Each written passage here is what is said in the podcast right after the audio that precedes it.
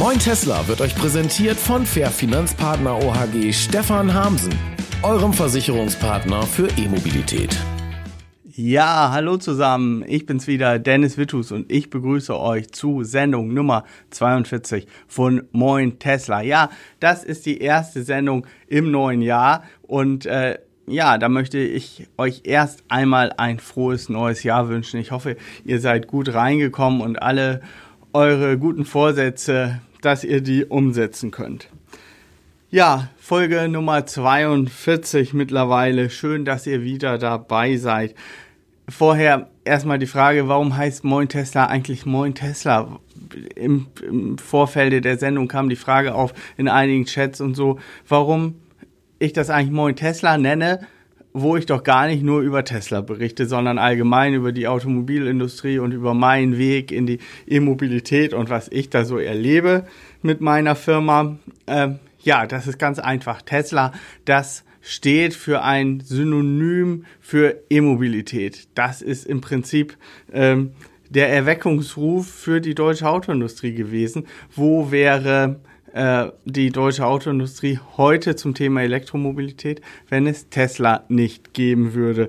Und in einem Interview im Weserkurier kurz vor Jahreswechsel, da hat sich der Herr Kretschmer, der Ministerpräsident von Baden-Württemberg, gewünscht, dass die deutsche Autoindustrie Tesla die Rücklichter zeigt. Also äh, deswegen heißt die Sendung Moin Tesla, weil Tesla, das steht stellvertretend für E-Mobilität und für den Wandel, den disruptiven Wandel in der Autoindustrie. Ja, und äh, noch eine kleine Sache in eigener Sache. Moin Tesla gibt es jetzt auch als Podcast. Das kommt dann nicht immer am Mittwoch, sondern soll am Freitag veröffentlicht werden zum Nachhören dann im Auto oder unterwegs oder bei Hausarbeit oder Büroarbeit. Ihr solltet das auf allen gängigen Podcast-Plattformen finden. Unter anderem bin ich da mit Moin Tesla Podcast schon gelistet bei iTunes und auch bei Spotify zu finden. Ja, die Themen dieser Sendung, Sendung 42, der ersten Sendung im neuen Jahr, wird 2020 das Jahr des Überlebenskampfes der deutschen Autoindustrie. Ja, seit dem 01.01.2020 gelten die neuen Flottengrenzwerte. Was bedeuten diese und wie ist die Strategie der deutschen Premium-Hersteller? Äh, ja, da wollen wir in dieser Sendung ein bisschen drauf eingehen. Ja, und dann habe ich heute zu dem Thema einen Gast in meiner Sendung, und zwar Dr. Axel Sprenger von der Firma Uscale. Der hilft der deutschen Autoindustrie bei der Marktforschung, um dann bessere E-Autos zu bauen. Und da möchte ich gleich mit ihm drüber reden, wie er der deutschen Autoindustrie helfen könnt und wie ihr mithelfen könnt, damit diese bessere E-Autos baut. Wenn euch das interessiert, dann bleibt dran. Moin Tesla, Folge 42.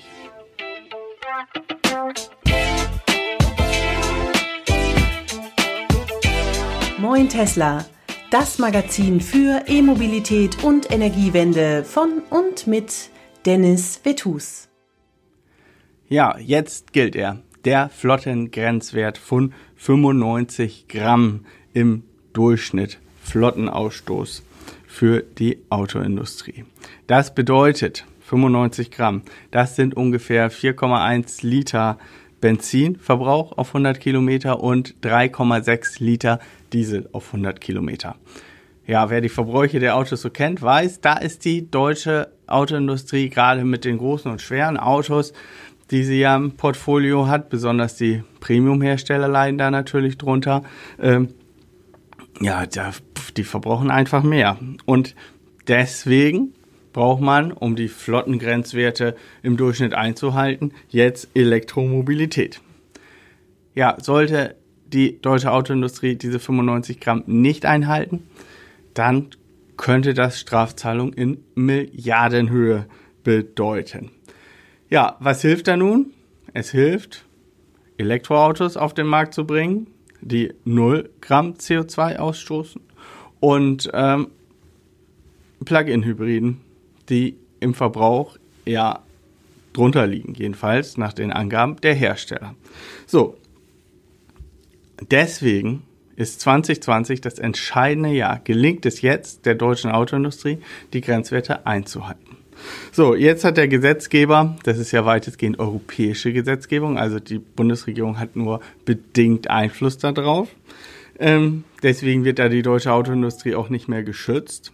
Jetzt ist es also so, dass 2020 zu einem Übergangsjahr wird, ein sogenanntes Phase-In-Jahr. Da gilt 105 Gramm Flottengrenzwert und die 5% der größten Autos die, oder die, die Autos mit dem höchsten CO2-Ausstoß, die kann die Autoindustrie rausrechnen.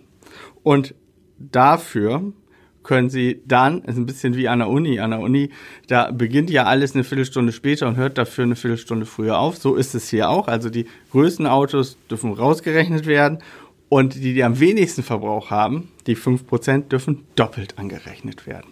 So, dass das Jahr 2020 wahrscheinlich gut gehen sollte für die deutsche Autoindustrie, so dass da keine Strafzahlungen zu erwarten sind. Auf jeden Fall braucht man Elektromobilität. Man muss umschwenken, schwenken, entweder voll elektrisch oder als Plug-in-Hybride. Wasserstoff spielt da im Moment noch keine Rolle.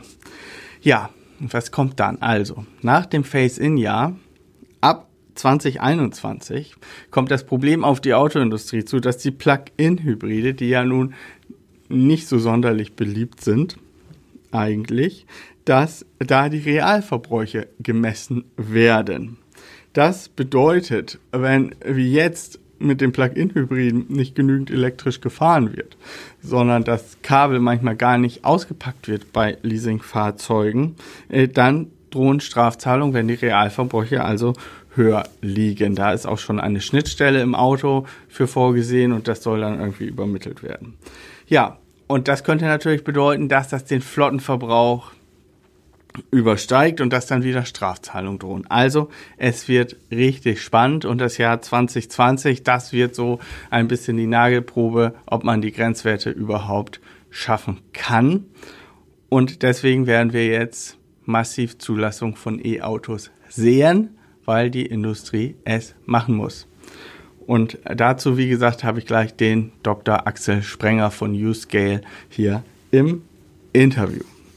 Ja, bevor das Interview losgeht, möchte ich mich noch einmal bedanken bei meinem neuen Sponsor. So eine Sendung, die frisst Ressourcen und kostet ein bisschen Geld in der Produktion. Und da unterstützt mich der Stefan Hamsen mit seiner Versicherungsagentur Fair Finanzpartner OHG. Das kann auch euer Partner für E-Mobilität sein. Äh, wenn ihr da Beratung braucht, dann, ich verlinke das hier unten mal. Also es steht in den in der Videobeschreibung, dann könnt ihr euch gern an den Stefan Hamsen und OHG Finanzpartner wenden. Ja, kommen wir nun zu meinem Interviewpartner Dr. Axel Sprenger. Ja, in meiner Sendung begrüße ich jetzt zugeschaltet aus Stuttgart über Zoom Dr. Axel Sprenger von der Firma Uscale. Moin nach Stuttgart, Herr Dr. Sprenger. Hallo, guten Morgen zusammen.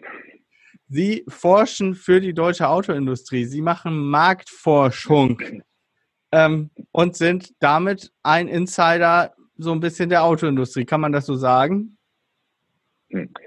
Äh, ja und nein. Wir machen Marktforschung. Wir werden gerne ungerne Marktforscher genannt, weil wir uns äh, nicht mit den großen Instituten hier vergleichen wollen. Wir sind sehr spezialisiert auf eine bestimmte Nische von Marktforschung, wir nennen es auch gerne Kundenrückmeldung. Und das ist eben das Thema Elektromobilität und diese ganzen neuen Dienste, über die wir hier heute reden werden. Und Sie möchten den Autoherstellern helfen, bessere E-Autos zu bauen? Ähm, ich glaube, wir haben alle was davon, wenn die E-Autos besser werden. da ist, glaube ich, noch ziemlich viel Potenzial im Vergleich zur klassischen Verbrennerwelt. Befinden wir uns mit der ganzen E-Mobilität ja erst am Anfang.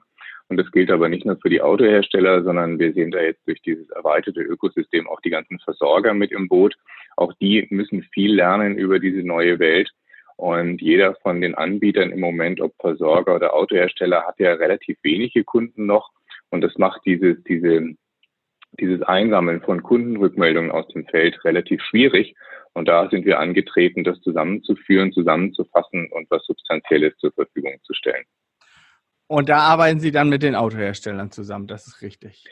Die, Genau, also die Autohersteller sind meine, meine Fragensteller, sie sind meine Kunden, aber eben nicht nur, auch die Dienstleister der Elektromobilität, die Versorger, die Stromhersteller sind meine Kunden. Ähm, und wenn Sie jetzt gerade sagten, hier Zusammenarbeit, dann läuft das bei uns so ab, dass wir ähm, nicht im Auftrag, nicht nur im Auftrag der Autohersteller arbeiten, sondern wir haben selber viele Ideen, von denen wir glauben, da muss was passieren.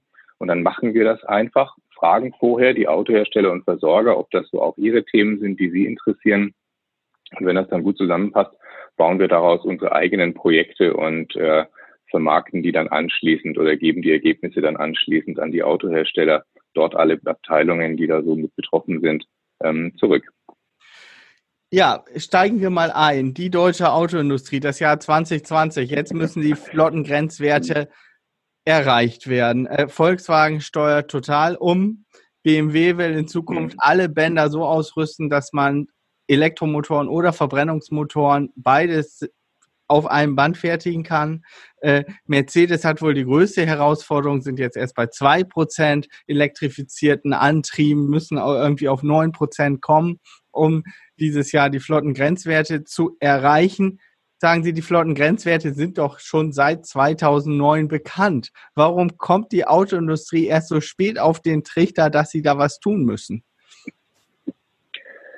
Ähm, jetzt ist die Frage, wo wir ansetzen, ob wir zehn Jahre zurückgehen oder ob wir ein, zwei Jahre zurückgehen. Ich überlege gerade, lassen Sie uns mal kurz zehn Jahre zurückgehen. Ähm, in der Zeit, in der ich auch noch in der Autoindustrie selber unterwegs war bei einem großen Hersteller. Und da hat man in jeder Projektbesprechung hat man diese CO2-Werte ähm, auf dem Chart oder auf dem Flipchart oder auf dem Beamer gehabt und geguckt. Und man dachte aber in der ganzen Industrie, dass man durch die Dieselfahrzeuge und eben saubere Diesel das in den Griff bekommt, weil die ja weniger CO2 ausstoßen als die klassischen ähm, Benzinfahrzeuge. Und dann kam der Dieselskandal dazwischen und hat den ganzen, ja, wie sagt man, Strich durch die Rechnung gemacht. Und jetzt sind sie dabei, eben umzuschwenken. Manchen gelingt das ein bisschen besser, anderen gelingt ein bisschen zurückhaltender, andere sind sich einiger. Manche sind sich auch intern noch nicht ganz einig, wie man das am besten angeht an der Dekarbonisierung, aber wissen alle, dass sie nicht vorbeikommen. Und jetzt gehen sie eben verschiedene Wege mit Plug-in-Hybrids, mit elektrischen Autos, äh, Stück für Stück diesen Schwenk in die Elektromobilität. Äh, sie forschen für die oder Sie erheben Daten, ne? Und mhm. gefühlt ist es für uns äh, E-Autofahrer ja so, wenn man in ein Autohaus geht und fragt, man möchte ein E-Auto kaufen, dann wird man irgendwie schlecht beraten.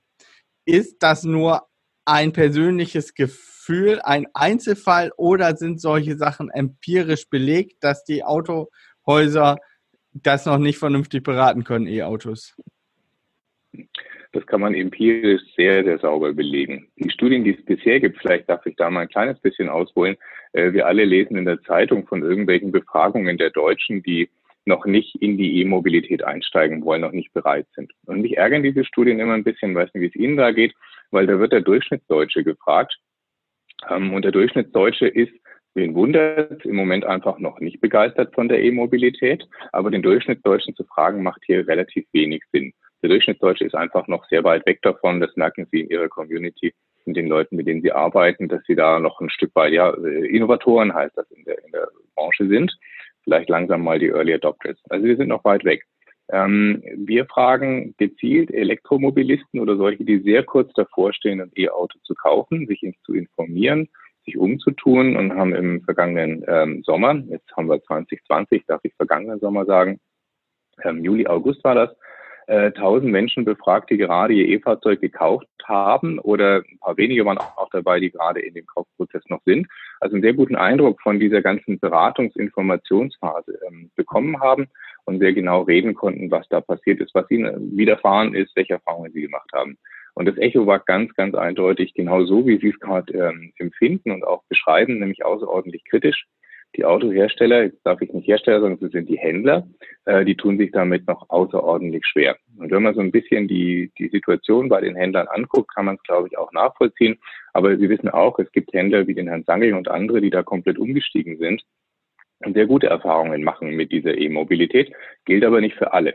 Und die meisten tun sich einfach noch sehr, sehr schwer. Und die Antwort liegt da, ähm, kommen wir vielleicht noch drauf, relativ einfach, auch in der finanziellen Situation. Jedes E-Auto, das verkauft wird, ist negativ, was den Business Case angeht. Und die meisten Autoverkäufer Verkäufer, Autohändler heute haben margenseitig ohnehin schon massive Probleme. Und wenn man davon jetzt einfach nochmal die Hälfte wegnimmt, da ist die Begeisterung nachvollziehbarerweise nicht so groß. Aber ich glaube, wir haben es wie überall mit einem klassischen Change-Prozess zu tun. Die müssen sich darauf einstellen. Im Autohaus ist auch nicht jeder begeistert. Die müssen das auch erst lernen. Da kommt viel Unsicherheit dazu. Man weiß noch nicht, wie es geht. Nicht jeder ist bei Ihnen hier auf dem Kanal und lernt das. Ähm, oder macht selbst Erfahrungen. Viele sind selbst noch nicht gefahren. Das dauert einfach ein paar Tage. Aber zurück zu Ihrer Frage, das lässt sich empirisch absolut klar bestätigen. Es ist noch ein weiter Weg für die Autohäuser. Und ich bin sehr gespannt. Jetzt haben wir den ersten ersten Grad hinter uns gebracht. Grenzwerte gelten. Viele Autohändler werden äh, incentiviert werden über die CO2-Werte. Das heißt, das wird jetzt bei den Autohändlern im Laufe dieses Jahres ganz sicherlich eine massive Veränderung geben. Das heißt, die Autohersteller werden ihre Prämiensysteme so umstellen, dass die Autohändler verkaufen müssen. Davon gehe ich aus. Also es gibt, es gab ja, ich glaube, vor ein paar Monaten gab es bei Opel mal eine erste Aktion, wo die gesagt haben, wir stellen das um. Dann gab es einen Aufschrei bei den Händlern, wie nicht anders zu erwarten. Dann hat man das, glaube ich, ich bin nicht ganz im Bilde, ein Stück weit wieder zurückgenommen. Aber wir gehen davon aus und sehen das auch in Gesprächen mit verschiedenen ähm, Herstellern und Importeuren, dass im Laufe des Jahres spätestens alle, mehr oder weniger alle, behaupte jetzt einfach mal so pauschal, ihre Bonifizierungssysteme umstellen müssen und werden, einfach weil diese Strafzahlungen im Raum stehen. Das heißt, die Autohändler sind alle ähm, dann ganz klar motiviert, also ich wollte sagen intrinsisch motiviert, aber das hat eben über diese Incentivierungssysteme ähm, gehalten, diese Autos zu verkaufen, sonst geht es ihnen an den eigenen Geldbeutel. Also das Spiel dreht sich jetzt um ab, ja, seit gestern. Ne? Ja, der Ministerpräsident in Baden-Württemberg, der hat der Bremer Zeitung, dem Weserkurier, gesagt, er wünscht sich, dass die deutsche Autoindustrie in Zukunft nur die Rückleuchten äh, der deutschen, äh, dass Tesla in Zukunft nur die Rückleuchten der hm, deutschen ja. Autoindustrie sieht. Das impliziert ja, dass hm. selbst irgendwie in Baden-Württemberg angekommen ist, dass Tesla in Sachen Elektromobilität ziemlich weit vorne ist. Die deutschen Autohersteller kommen jetzt mit Autos auf dem Markt, also vor allen Dingen Sportwagen und hochbauende. Ähm, auch wenn man sich die Verbräuche zum Beispiel anguckt von den Kleinwagen wie dem Smart, der wesentlich mehr verbraucht als vergleichbare Autos. Warum haben die deutschen Autohersteller es nicht geschafft, irgendwie verbrauchsarme E-Autos herzustellen? Wer nun kein E-Auto fährt, dem ist es wahrscheinlich nicht so bewusst, wie wichtig ein geringer Verbrauch ist. Ähm, und mhm. wenn man jetzt sich Tesla anguckt, da passt irgendwie das Paket. Für mich ist es so, bei den deutschen Autos oder ob es Jaguar ist oder so, da ist irgendwo an den Autos, irgendwas stimmt da nicht. Da ist immer ein Haken dran. Woran liegt das? Warum schaffen es die, die, die, die deutschen Ingenieure nicht, richtig top gute E-Autos zu entwickeln bisher? Was den Verbrauch angeht, meinen Sie jetzt, ne? Ja, nicht nur Verbrauch, auch dann haben sie keinen Frank und mhm. dann alles, was so wie man so ein E-Auto von Grund auf denkt. Man hat mhm. immer das Gefühl, das ist irgendwie nur mhm. halbe Kraft und nicht ganz zu Ende gedacht. Jedenfalls ja. mein ja. persönlicher Eindruck von E-Autos von deutschen Premium-Herstellern. Ja, ähm, das lässt sich mit dem ein ganzes Stück weit mit dem erklären, was Sie am Anfang meinten, nämlich dass BMW jetzt gerade dabei ist, oder der, der Herr Zitze heißt er, glaube ich, ähm, die, die Superflexibilisierung der Werke gepriesen hat. Ähm, ich glaube, da ist ein großer Teil der Erklärung. Die, ähm, nehmen wir mal ein Beispiel. Äh, Lexus war eine Marke, die vor 20 Jahren in den Markt kam und Autos speziell für Amerika entwickelt hat. Und dort hat es funktioniert. In Deutschland funktioniert Lexus überhaupt nicht.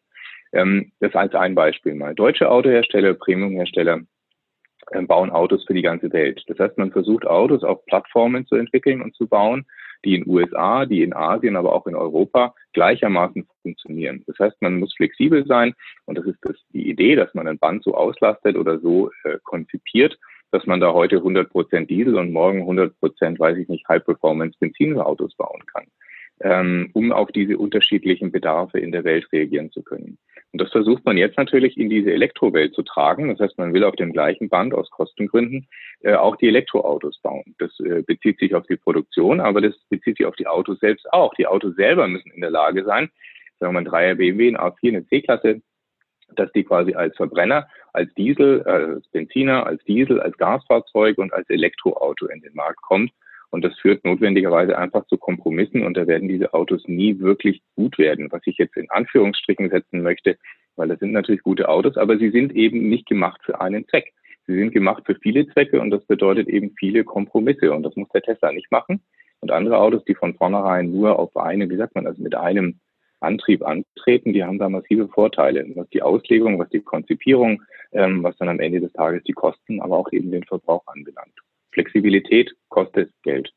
Das heißt, die, ähm, die Fokussierung von Volkswagen auf eine eigene Plattform ist im Prinzip der richtige Weg, um die besten E-Autos zu bauen. Wenn ich diese Twitter baue, die auf, auf einem universellen Band laufen, habe ich, muss ich immer Nachteile in Kauf nehmen. Das glaube ich, kann man pauschal. Im Einzelfall, gut, ich komme jetzt aus der Technik, da fallen dann sofort 15 Aspekte ein, wo es vielleicht doch ein bisschen anders ist. Aber vom Prinzip ist es genau so, wie Sie das sagen. Wenn Sie irgendwie für alles bereit sein wollen, dann, dann führt das zu Kompromissen, zwangsläufig.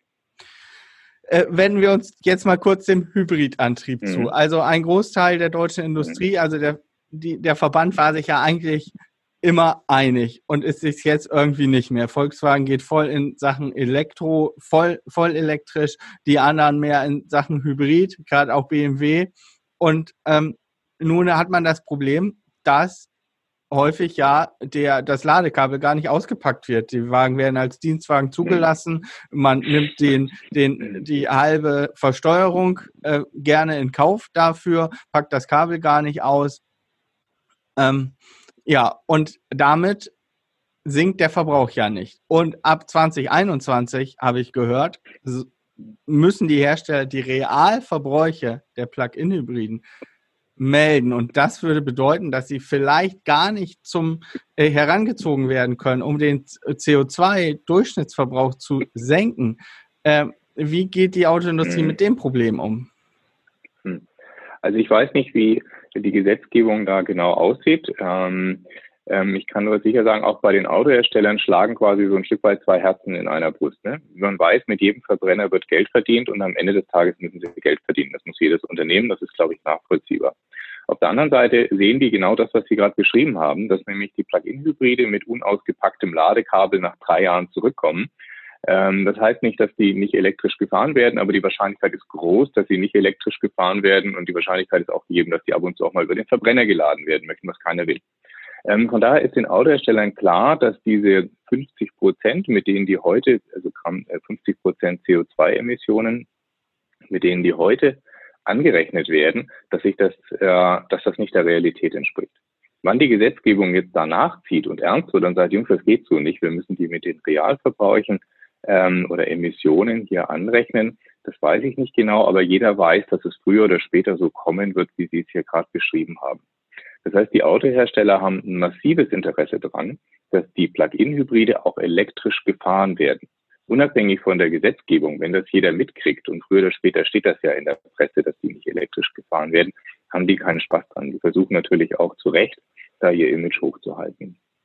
Das heißt, unterm Strich haben die ein Interesse, dass Plug-in-Hybride weitestgehend so viel wie eben möglich elektrisch fahren. Und als wir jetzt unsere Studie, kommen wir vielleicht noch drauf, die sich jetzt nicht mit dem Retail, sondern ganz aktuell mit dem Fahrzeugkonzept und den Nutzungsgewohnheiten verschiedener Features im Fahrzeug beschäftigen, mit OEMs, Autoherstellern gesprochen haben, haben sie das alle betont uns gegenüber. Sie wollen rauskriegen, was sie tun können, damit Plug-in-Hybridfahrer elektrisch fahren. Was müssen sie tun, damit das klappt?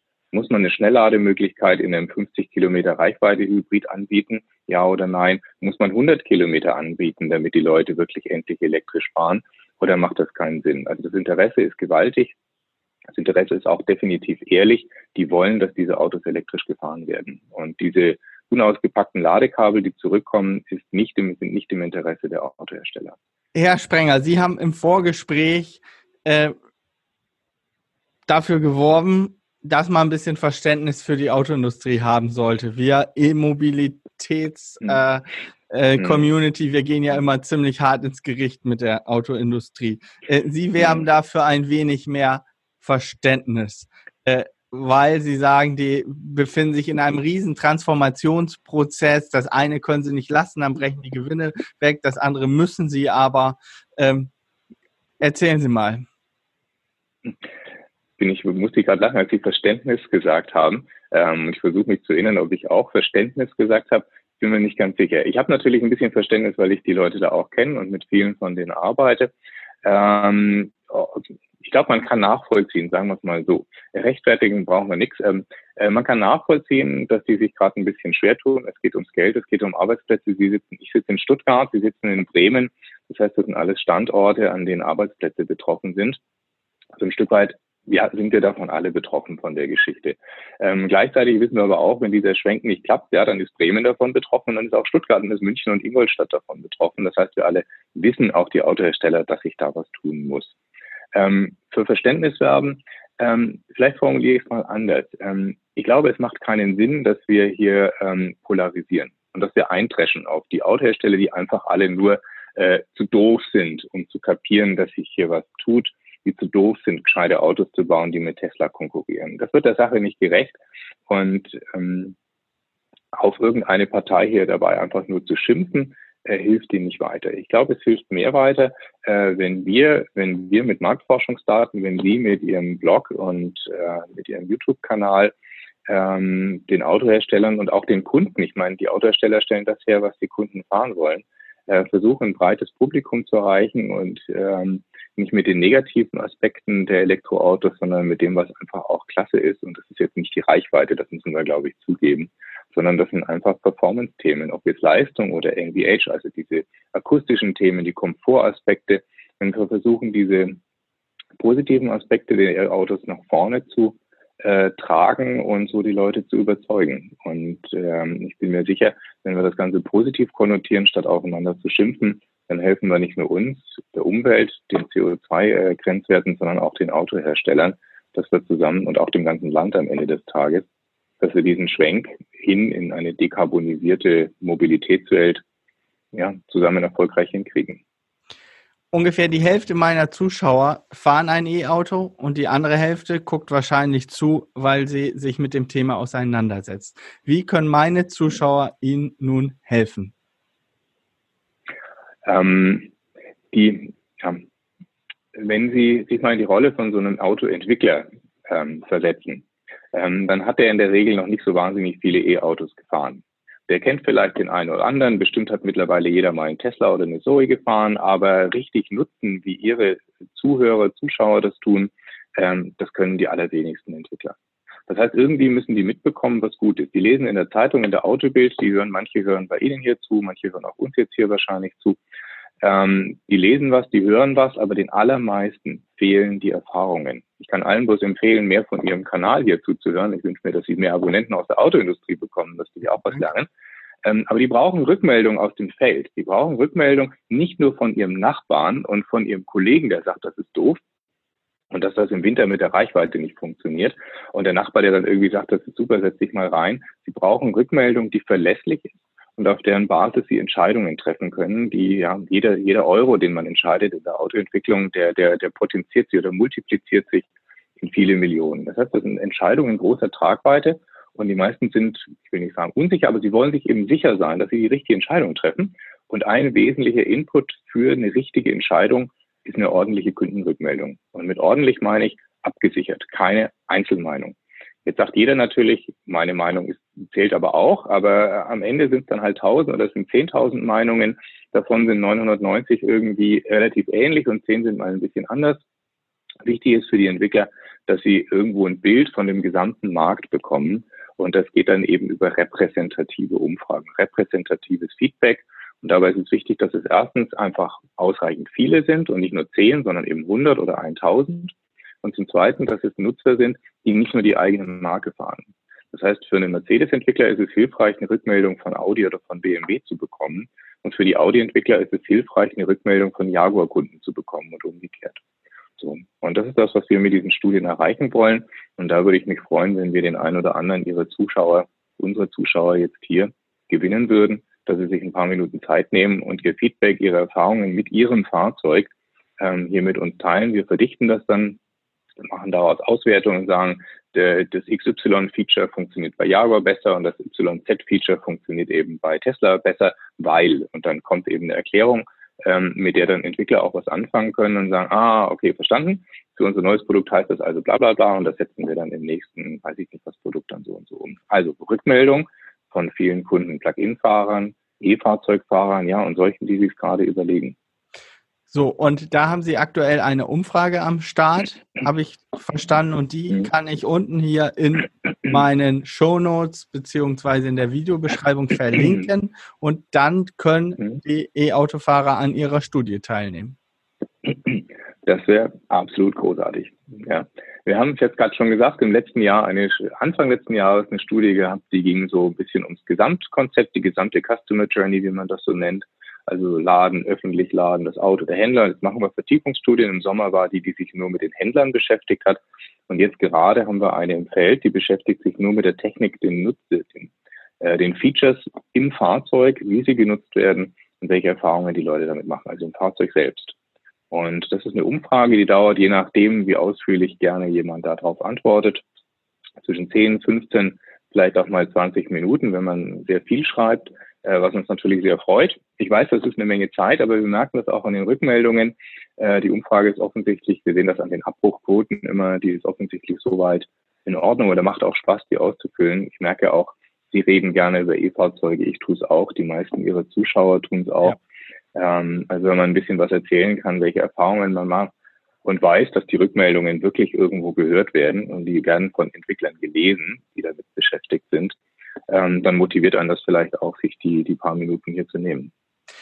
Also alle Zuschauer, die das jetzt sehen oder hören, Shownotes anschauen oder die Videobeschreibung und da auf den Link Mhm. gehen, wenn ihr ein E-Auto habt und bitte an der Studie teilnehmen. Nun ist ja besonders interessant, wenn man an einer Studie teilnimmt, ich kenne das von den Wirtschaftsverbänden so, dann bekommt man die Ergebnisse mitgeteilt. Äh, Ja. Kommen Sie dann wieder in meine Sendung und berichten über Ihre Ergebnisse? Das mache ich sehr gerne. Ähm, das ist, äh, wir haben auch verschiedenes versucht, wie können wir den Menschen, die sich die Zeit nehmen, uns ihre Erfahrungen hier zu geben, wieder was zurückgeben. Und wir haben gemerkt, und das merke ich auch selber, das finde ich selber so, ähm, man will ja selber so ein bisschen wissen, wie steht man denn so? Hat man irgendwie, ja, ist man repräsentativ oder ist man mit, einer, mit seiner Meinung ähm, ähm, besonders? Ähm, wir geben immer die Meinung aggregiert an alle, die teilnehmen und uns ihre Daten hinterlassen, Adress, Kontaktdaten. An die geben wir eine Zusammenfassung der Ergebnisse zurück per E-Mail. Das wird ungefähr in sechs Wochen von heute sein, vielleicht auch acht Wochen. Ähm, aber ich komme auch sehr gerne zurück zu Ihnen hier in die Sendung und erzähle die wichtigsten Themen, erläutere die so ein bisschen, können wir sehr gerne drüber reden. Und bevor Sie jetzt, ich weiß nicht, ob Sie gleich abbrechen, ähm, eins ist mir noch wichtig. Ähm, wir haben vorhin über Hybrids gesprochen, auch Also, Plug-in-Hybrids. der- der dazu mal eben- Fahrzeuge, da muss ich noch drauf gehen. Hm? Sorry, wir sind bei YouTube. Ich habe keinen Redakteur im Ohr, der mir sagt, wir müssen gleich rausgehen. Also wir, wir können hier so lange machen, wie das Gespräch für die Zuschauer in, Okay. interessant ist. Also, sorry, jetzt habe ich Sie unterbrochen. Äh, Plug-in-Hybrids, da wollen Sie noch was zu sagen. Genau. Genau. Ich weiß nicht genau, in welchem Umfang Sie hier über äh, Hybrids auch sprechen. Schwerpunkt ist bei Ihnen äh, ganz eindeutig das E-Fahrzeug. Ähm, ich weiß nicht, wie viele Hybrid-Fahrer hier zuhören und solche, die sich überlegen, ein Hybrid zu kaufen. Wir sind sehr daran interessiert, auch Rückmeldungen von den Plug-in-Leuten zu bekommen. Äh, Übergangstechnologie hin oder her kann man darüber diskutieren und streiten. Aber ich komme zurück auf das, was Sie sagten. Wenn die, die Leute dann nicht elektrisch fahren, dann ist mit diesen Fahrzeugen äh, nicht das erreicht, was wir alle wollen. Das heißt, die Rückmeldung der Hybrid-Fahrer ist uns genauso wichtig wie der der EV-Fahrer. Also Hybrid-Fahrer, die sich hier an der Sendung hier eingeklinkt haben, ihr seid genauso willkommen wie alle anderen auch. Ja, das möchte ich hier auch nochmal betonen. Also diese, ich habe mal ein Video veröffentlicht, das habe ich mittlerweile deaktiviert, weil ich keine Lust mehr hatte auf den Beef, wie man neudeutsch sagt. Da habe ich ein Video gemacht, das war am Anfang meiner YouTube-Karriere, warum Plug-in-Hybriden Quatsch sind. So, und dann habe ich Vor- und Nachteile abgewogen. Naja, das war ein Mhm. Artikel, man sagt, äh, ein, äh, ein Video, ein bisschen Clickbait, sagt man. Ich habe das jetzt deaktiviert, weil ich finde immer noch, das batterieelektrische Auto ist das Bessere. Aber für alle, die mit einem Plug-in anfangen, es ist der Weg in die richtige Richtung. Es ist der Weg, CO2 zu reduzieren und es ist auch eine Einstiegsdroge. Wer erstmal merkt, wie toll elektrisch fahren ist, und es gibt hier viele Plug-in-Hybrids-Zuschauer, die geben sich häufig nur nicht zu erkennen, weil die anderen E-Autofahrer häufig so radikal sind, was Plug-in-Hybrids Mhm. angeht. Also von mir aus kauft euch auch ein Plug-in-Hybrid. Es ist dreimal besser als äh, ein herkömmliches Auto mit, nur mit Verbrennungsmotor. So sehe ich das mittlerweile. Und deshalb, äh, also ihr seid auch herzlich willkommen auf allen Community-Treffen Bitte, äh, ihr gehört dazu. So sehe ich das. Herr Sprenger, ich möchte noch mal Ihre persönliche Meinung wissen. Wann läuft der letzte Verbrenner in Wolfsburg vom Band? Oder wird das nie passieren? Ah. ähm, ja, irgendwelche Nischen bleiben auch hier übrig wahrscheinlich. Und irgendwo wird es immer Anwendungszwecke geben, wo man dann auch mit dem Verbrenner weiterkommt, wie mit dem Elektrofahrzeug aus irgendwelchen Gründen. Ähm, ich persönlich bin der Meinung, dass sich die Veränderung, die wir jetzt alle hier vorhersehen, dass die schneller abläuft, als wir das erwarten.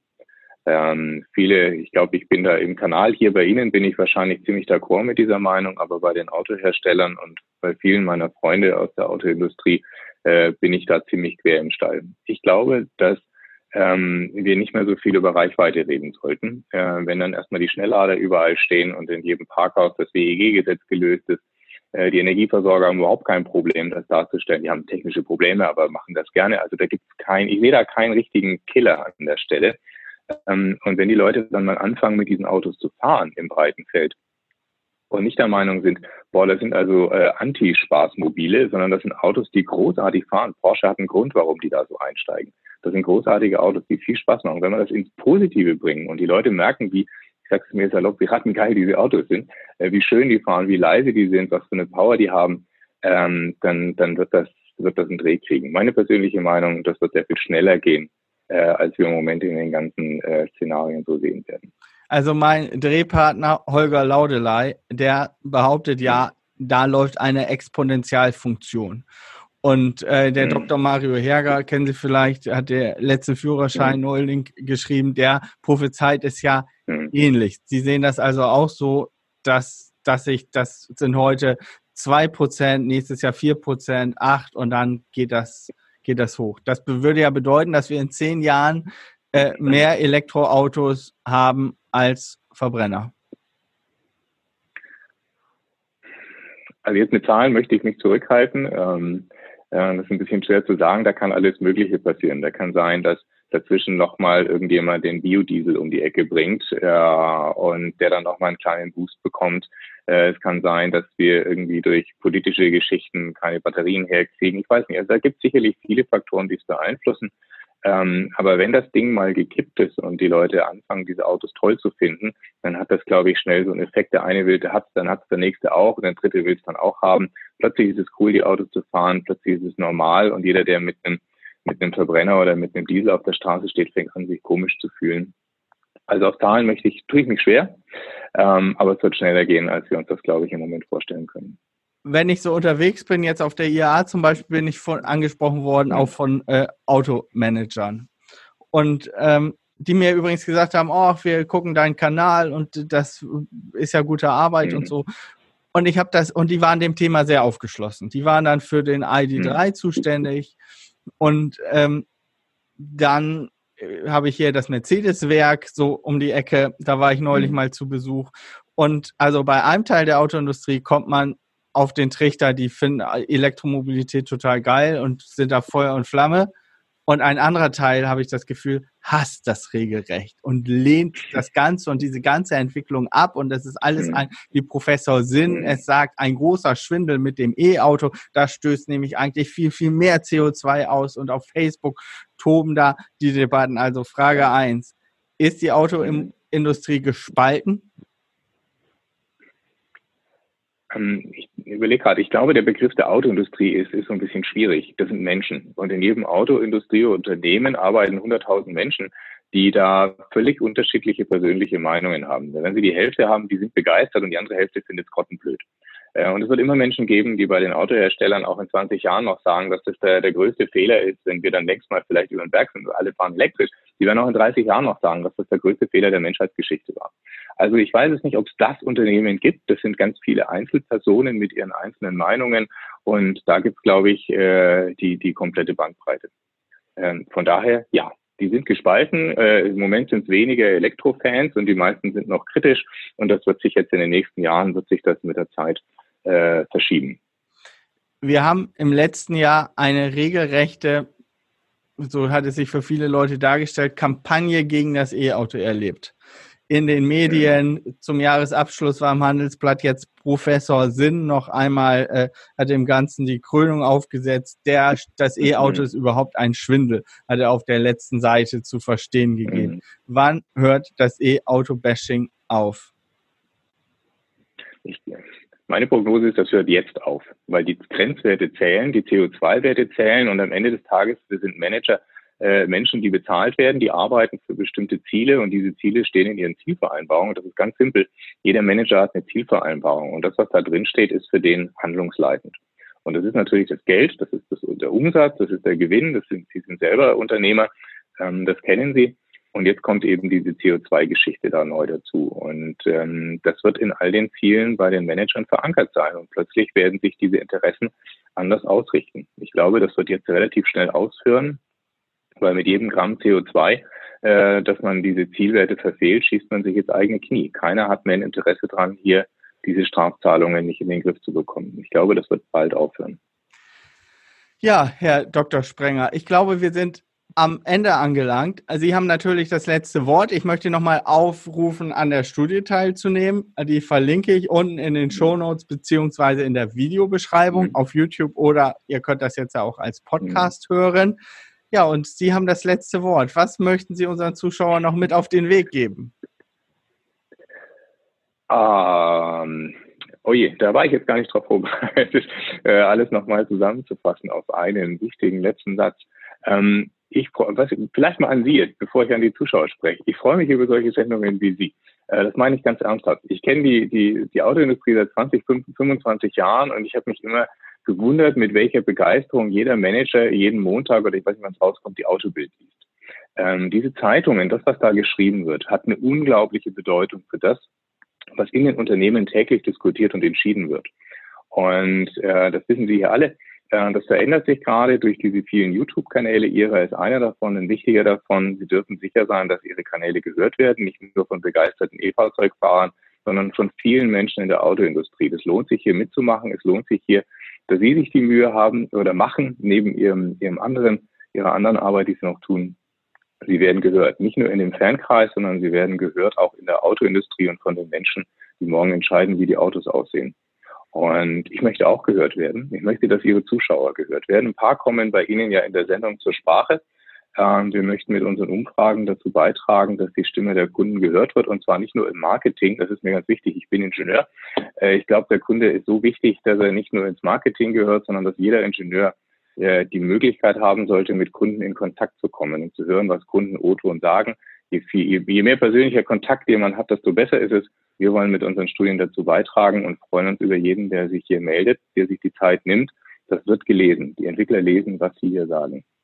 Wow, das, das ist jetzt, das freut mich jetzt mhm. wirklich außerordentlich. Das ist, äh, ist wirklich ein Aspekt, da habe ich so Sehr eigentlich gerne. noch gar nicht so drüber nachgedacht. Aber das freut einen natürlich besonders, dass man auch gehört wird. Also vielen Dank. Vielleicht kommen Sie ja mit den Ergebnissen, vielleicht sind Sie ja mal in Bremen, dass Sie hier live an meinen Auf Schreibtisch kommen können. Ja. Äh, ich bedanke mich dafür, dass wir hier einen so tollen Jahresanfang mit Ihnen äh, haben dürfen. Ich wünsche Ihnen alles Gute, Herr Dr. Sprenger, für 2020, dass alle Ihre Ziele in Erfüllung gehen und dass Sie uns hier schöne Studien präsentieren, was die E-Autofahrer von den Autoherstellern wollen und dass sie dazu beitragen, dass die deutsche Autoindustrie bessere E-Autos baut. Denn äh, am Wohl der deutschen Autoindustrie, da hängen viele, viele Arbeitsplätze, viele, viele meiner Kunden arbeiten bei Mercedes-Benz. Ähm, das muss ich auch nochmal klarstellen. Bei allem, was wir so mit Tesla machen, wir wollen natürlich, dass in Deutschland auch so schöne Autos gebaut werden. Also lasst uns alle zusammen mithelfen, dass die deutsche Autoindustrie äh, da den Weg in die Elektromobilität findet. Vielen Dank, Herr Dr. Sprenger. Gruß nach Stuttgart. Vielen Dank an alle, die mitmachen. Tschüss. Ja, und da ist sie auch wieder zu Ende, die Moin Tesla Sendung, die erste im Jahre 2020, die Sendung Nummer 42. Die könnt ihr jetzt auch als Podcast hören. Die erscheint nicht am Mittwoch, sondern dann zum Wochenende. Am Freitag soll sie erscheinen. Ja, wenn ihr auf YouTube zuguckt, vergesst nicht den Daumen hoch, wenn ihr jetzt bis zum Schluss geguckt habt. Äh, eure Meinung würde mich interessieren. Schreibt das gerne in die Kommentare. Äh, was haltet ihr hier von den Themen, die wir besprochen haben? Ja, Und dann bleibt mir nur, euch eine schöne Woche zu wünschen und wir sehen uns hoffentlich nächste Woche wieder, wenn es wieder heißt Moin Tesla, Folge 43. Also bis dann, euer Dennis Vitus.